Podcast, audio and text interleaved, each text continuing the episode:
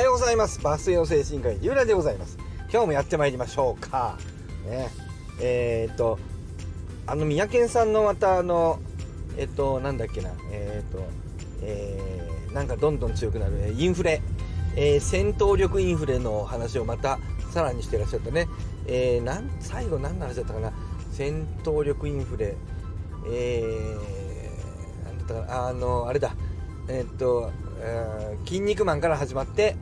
えー、まあその途中で止められないような時代になり鳥山明先生の「ドラゴンボール」ではもうどんどんどんどんあの続いて、えー、最後えっ、ー、と「ダルカダカダダダルカダダダルカダラリハーなんだっけあーダンサーキャロセロダダダリハースラムダンクだ、うん、スラムダンクスラムダンクで、えそのね、えー、なんていうかな、悪しき習慣っていうのかな、あ終わったと。やめられない問題ね。うんと、最近だと、まあ、ジャンプじゃないけど、あの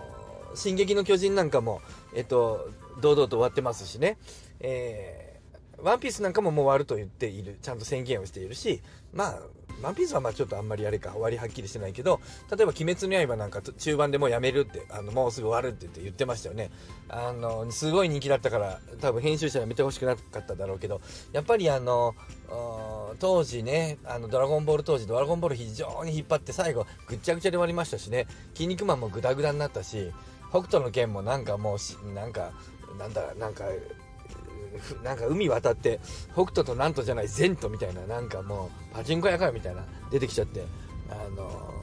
ー、もうぐちゃぐちゃになったのでやっぱりインフレが起きすぎるともうなんか秩序がなくなるんでねでかくなりすぎちゃってね、えー、月をやっぱり壊したらダメだよねやっぱね、えー、っていうようなことでさうんとぐっちゃぐちゃになっちゃったやっぱりさすがにジャンプもそういう経験ジャンプというかな日本が全体がね、えー、漫画界がねああいう風にこう漫画インフレさせるとねもうぐっちゃぐちゃになっちゃうよということで、えー、まあやめたのかなと思いますよね。で、えー、まあ、ちょっともう少し話をすると、うんと、ちょっと次の話行こうと思うんだけど、まあ、もうちょっと行くか。えっ、ー、とね、あれ皆さんね、僕これね、自分で考えた話じゃないんだけど、あのー、僕の、あの、お世話になった、あの、先、上司というか先輩というか先生ね、えー、恩師というかな、がね、えっ、ー、とね、えー、実は病石学というのが世の中にありましてね、えー、病石学っていうのはその例えば昔の人の精神病的な側面をあの病石病の足跡の石ね、えー、をあの考えるっていう。例えばムンクが統合失調症だったのか否定形精神病だったのかみたいなね、えー、ムンクはね後半ねあのムンク叫びのムンクねマドンナのムンクねあのギャーって叫んでるみたいに見える。叫びっていうけどあれ耳塞いでんだよね。あれ幻聴がねうるさくてみたいに言われてるんですがあのムンクの叫びねのムンクがね、えー、後半統合失調症でえー、もう何小窓から薬だけもらって飲んでるような生活だったということでね。あれは統合失調症ですと。いうふうに言う人がいたらいやいやちょっと待ってと。自分がね、えー、あの家族に聞きに行ってね俺カルテまで見たとオーストリアだったかなとか忘れちゃった。カルテまで見たけどもあのムンクは後半えーえっと、イタリア、年に1回ぐらいイタリア人の彼女を連れてヨーロッパ中旅行してると。年、年一で。えっと、統合失調症の慢性期が彼女、イタリア人の彼女、イタリア人の彼女っていうのはね、なんか向こうの欧米の人にとってなんかセクシーでなんか、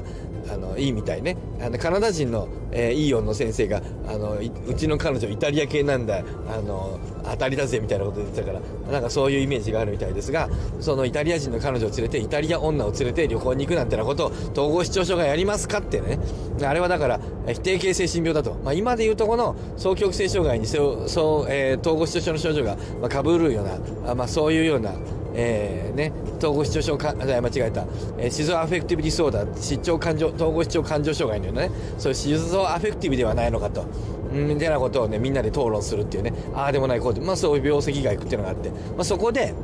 えっと、ドラゴンボールだから鳥山明先生の話をしたらしいんですよ。僕、直接行ってないの、その学会に。うんうん。なんかね、えー、鳥山明、あの、昔ジャンプにね、後ろジャンプ放送局っていうのがあって、そこにね、写真、いやいや、自画像を描くんですよ。その自画像が、最初の頃、あの、普通の、なんか自画像っていうかな、だったのに、だんだんあの なんていうの？あの、マスクし始めたりとかして、で、どんどんどんどん、あの、変わっていって、最終的には皆さんなんとなく知ってるでしょ？なんかさ、傘持ってなんかさ、なんか、あの、なんていうの？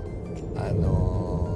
なんか毒ガスのガスマスクかなんかやってませんでしたっけね。だからそういう毒ガスのねガスマスクの中で、えーえー、生きているようなね。そういう多分ね鳥山明先生はそういう気持ちだったんじゃないかと。もう毒周り毒ガスだったんだと。やめさせてもらえなくて。もう自分の描きたい漫画じゃないというようなことで、えー、ひどい目に遭ってたんじゃないかみたいな。多分そういった話だったんだと思うんだけどね。てなことでねねあのあれなんですよ。鳥山明先生は最後かなり苦しかった。あ毒ガスマスクをしている。そんな状態に落ち落ちあの追い込まれたっていうようなことを言ってる先生がいたね。っていうことで、えー、だったんですね。まあでここでちょっとあのこの話はやめましょうかね。えっとね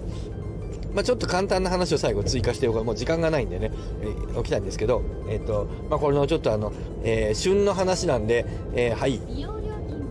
280円です。はい。えーあの旬の話なんでね、もうちょっとあんまり後でやってもしょうがないんでまとめて言っちゃいますけど、えっと、えー、僕の、何だったかな、えー、抽象化の話だったかな、その、えっと、言語化の話か、のところで、フラット先生が脳神経外科医の、間違えた、脳神経内科医の、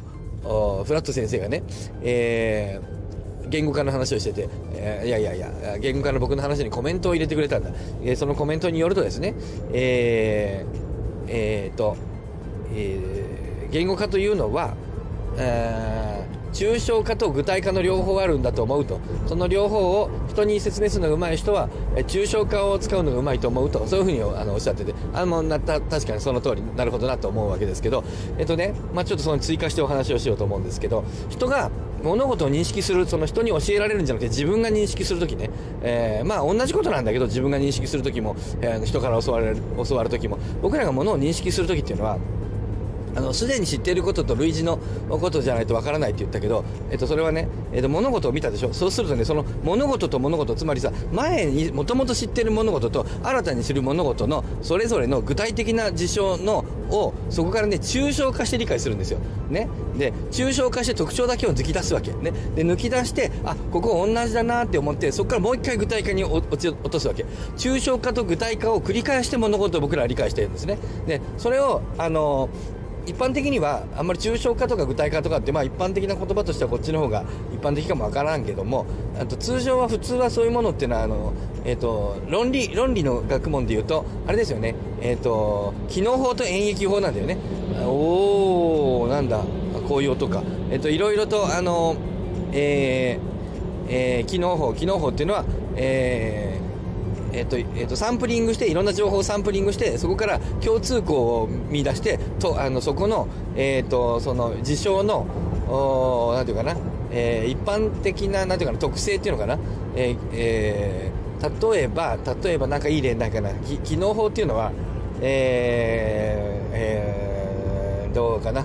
えー、なんかちょっと差別的になっちゃうからな、あ機能法っていうのは。えー、決めつけですからね、決めつけの刃がね、刺さるんでね、えー、どうしよう。まあ、じゃあ自分らを悪く言えばいいか。えーとね、えー、例えばロサンゼルスで、えー、盗人がいましたと。逮捕しましたと。日系人でしたと。逮捕しましたと、また。また日本人でしたと。逮捕しましたと。日本人でしたと。そこは例えば日本人がたくさん住むスラム街だったりとかね、して、日本人ばっかりだと。白人一個もいないと。なるほど。日本人は犯罪を犯す。みたいなこういうことを、この考え方、これが機能法ね、えある種の特あのサンプリング。ところがこれは、サンプリングがずれると、つまりそこがね、たまたま日本人のあの貧しい人が住んでる地域だったからそういうことが起こっただけで、えー、白人が貧しい地域に行けばきっと捕まえるのはみんな白人だったろうし、えーと、捕まえるのがみんな黒人だってこともあると思うし、そうか、黒人は犯罪を犯すんだみたいな、まあ、こういう話多いでしょ？これはでも、え、ー、と、機能法の的な理解なんだけども、これはサンプリングがずれるとずれるんですよ。という、こういう風なのが機能法ね。で、えー、なるほど。日本人は犯罪を犯す。ここまでが機能法。ね。で、次、日本人を見たときに、あ、こいつ犯罪者じゃないか？日本人だから。っていう行為に当てはめていく行為。これが演繹法。で、論理っていうのは、機能と演繹を繰り返すんですよ。機能法で、えー、っと、その、えー、特性みたいなものを理解して、えその特性から人を当てはめて、今度演繹的に、え特性を当てはめていく。で、そこで合ってるとか間違ってるとかっていうことを僕らはいちいち感じて、あれ？あ特性、あ、違うなと思ったり、あ、合ってる合ってると思ったりして、あ、違うなと思ったらそこからもう一回別の機能法が、この前、あの、はあの、あの日本人が、あの、犯罪者と思ったけど違うわ。これ日本人の貧しい人ばっかり僕あのサンプリングしてたから、そうか、貧しい人が犯罪をするんだ。って今度機能法が働くんですよ。ところがさ、貧しくて、えー、もう実は犯罪を働かない人がいてね、それは、ま、そういう文化の人たちだったから犯罪を働くだけのことで、そうか、貧しいから犯罪働くわけじゃないのか、みたいな、次またその演劇で、得られた事象に対して、ここでまた機能法が働くわけよ。というふうに、機能法と演疫法を、えーと、繰り返して僕らはものを理解していくんですよ。ね、でその機能法と演疫法というふうな言葉で今言ったけれども機能法の、えーと、というのは、えー、具体から、えーと、抽象を導くのが機能法だし、えー、とその、えー、と得られた、えー、と具体、えーときえーとえー特えー、法則みたいなあのものから、えー、一定のおなんていうかな、えー、っと特性に今度当てはめて、えー、これこれ国、えーと、と捕まえたら日本人だったから犯罪者かなとか、えー、あの聞いてみたら貧乏だったからこいつは犯罪を犯すかなみたいなそういうふうに思うのが、えー今度は演疫法。だけど、その演疫法も、で得られた今度のやつ見ると、あれ貧しい人なのに犯罪を犯さな、犯罪者じゃないな。あ、なんだ、貧しい人が犯罪を起こすってのは間違いか。みたいなね。えこれがまた機能法。また修正されていくね。えー、こういうふうに、えー、っとね、えー、で、え、その抽象化していく、そこから、え、っと、物事を、その具体的な事象から抽象に持っていくときっていう、その機能法っていうときに、えっと、抽象化の能力が使われるし、え、逆向きのときには、あの、具体化が使われるんでね。だから、具体化、抽象化っていうのは、機能法、演疫法と、あの、綺麗に割とリンクしますね。えー、というふうにで、えまたね、えー、ね、新たな、えー、新たな言葉が出てきました。あ僕の周りの人たちに、えー、伝える新しい言葉、えー、具体化と抽象化それは、えー、演疫法と機能法ね、えー、またねどんどん賢くなるじゃんねえー、演劇と機能についても学んでいきましょう。それ、えー、またね、これね、えー、何か、えー、ぜひまたコメントで何かやりたりしましょうか、議論系の人たち。ね、えー、および、えー、周りにね、広げていくことも考えればですね、やはり X、えー、ね、えー、に、のタイムラインに載せていただくのがいいんじゃないでしょうか。てなことで、今日もこれで終わりとしようと思います。皆さんご清聴ありがとうございました。精神科医のリブラでございました。さようなら。ポチッ。